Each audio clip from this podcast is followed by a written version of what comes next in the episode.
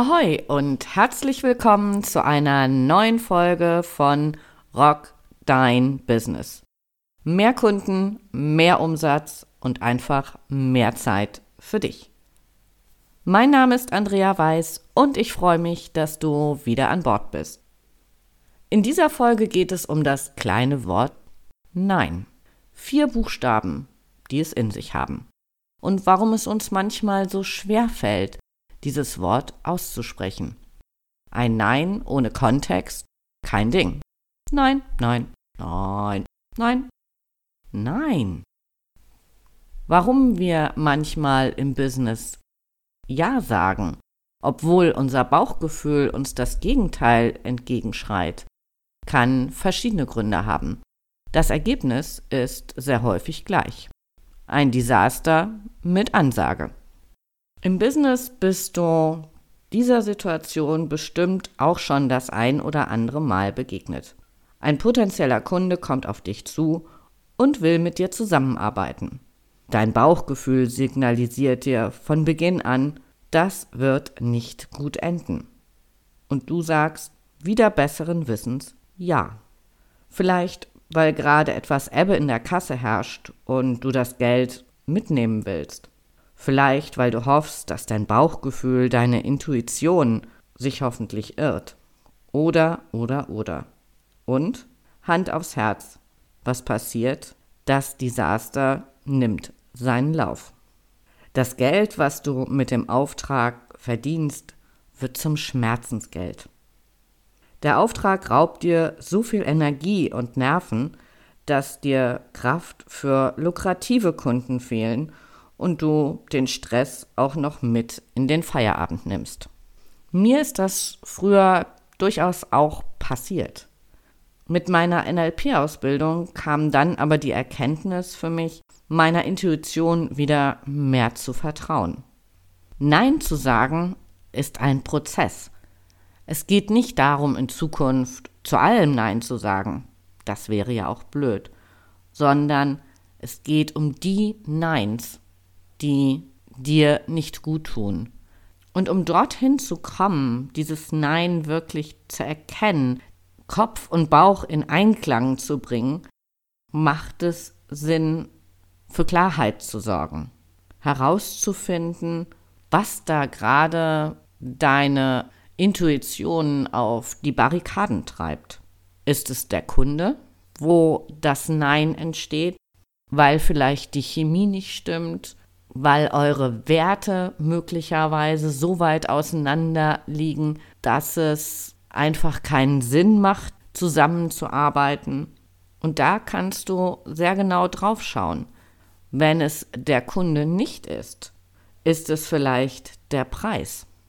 Fühlst du dich mit dem Preis, den der Kunde bereit ist zu zahlen, wohl oder verkaufst du dich mit dem Preis unter Wert? Oder ist es möglicherweise das Projekt, wo du einfach das Gefühl hast, das ist nicht deine Kernkompetenz. Du musst dir vielleicht so viel zusätzliches Wissen aneignen, dass du möglicherweise kein zweites Mal verwenden kannst, dass dieses Projekt bei näherem Betrachten einfach keinen Sinn für dich macht. Und dann ist es ein Nein zum Projekt. Wenn du im Kopf Klarheit hast, wird es dir viel leichter fallen, dein Nein zu formulieren und für dich diese Sicherheit zu haben, in welche Kategorie es denn reinfällt.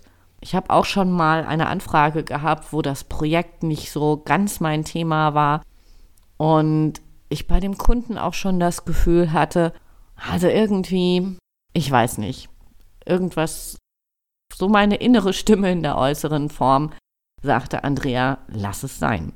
Und trotzdem habe ich es gemacht.